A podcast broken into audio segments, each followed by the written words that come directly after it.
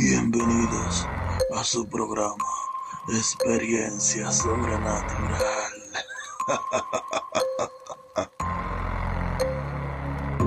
Saludo. Y aquí le traigo la segunda parte de los seres de luz. Mi nombre es Red y esto dice así.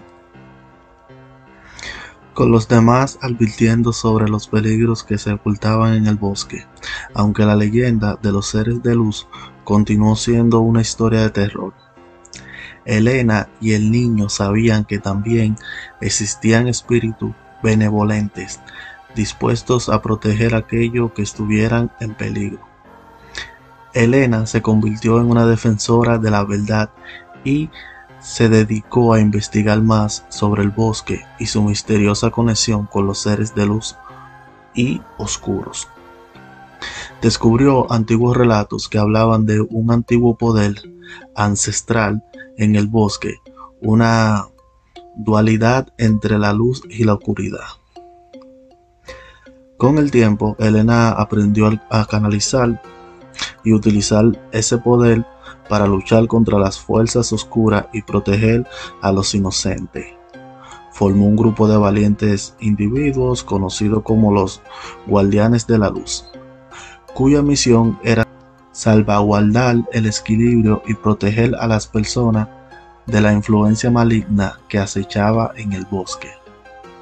Los Guardianes de la Luz se convirtieron en una fuerza formidable dispuestos a enfrentarse a las criaturas de la oscuridad y a los seres oscuros que amenazaban la paz de aquellos que se aventuraban en el bosque.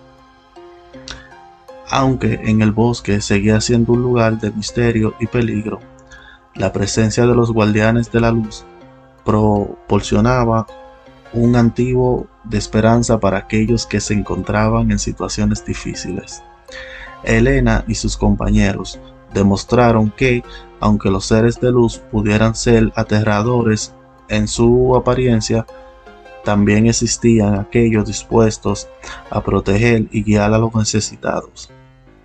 La leyenda de los seres de luz continuó transmitiéndose a lo largo de los años, pero ahora se contaba una nueva historia, una historia de valor, protección y esperanza en el mundo amenazado por las sombras, y aquellos que se aventuraban en el bosque, si eran lo suficientemente valientes, podían encontrar no solo la oscuridad, sino también la luz en su forma más poderosa y protectora.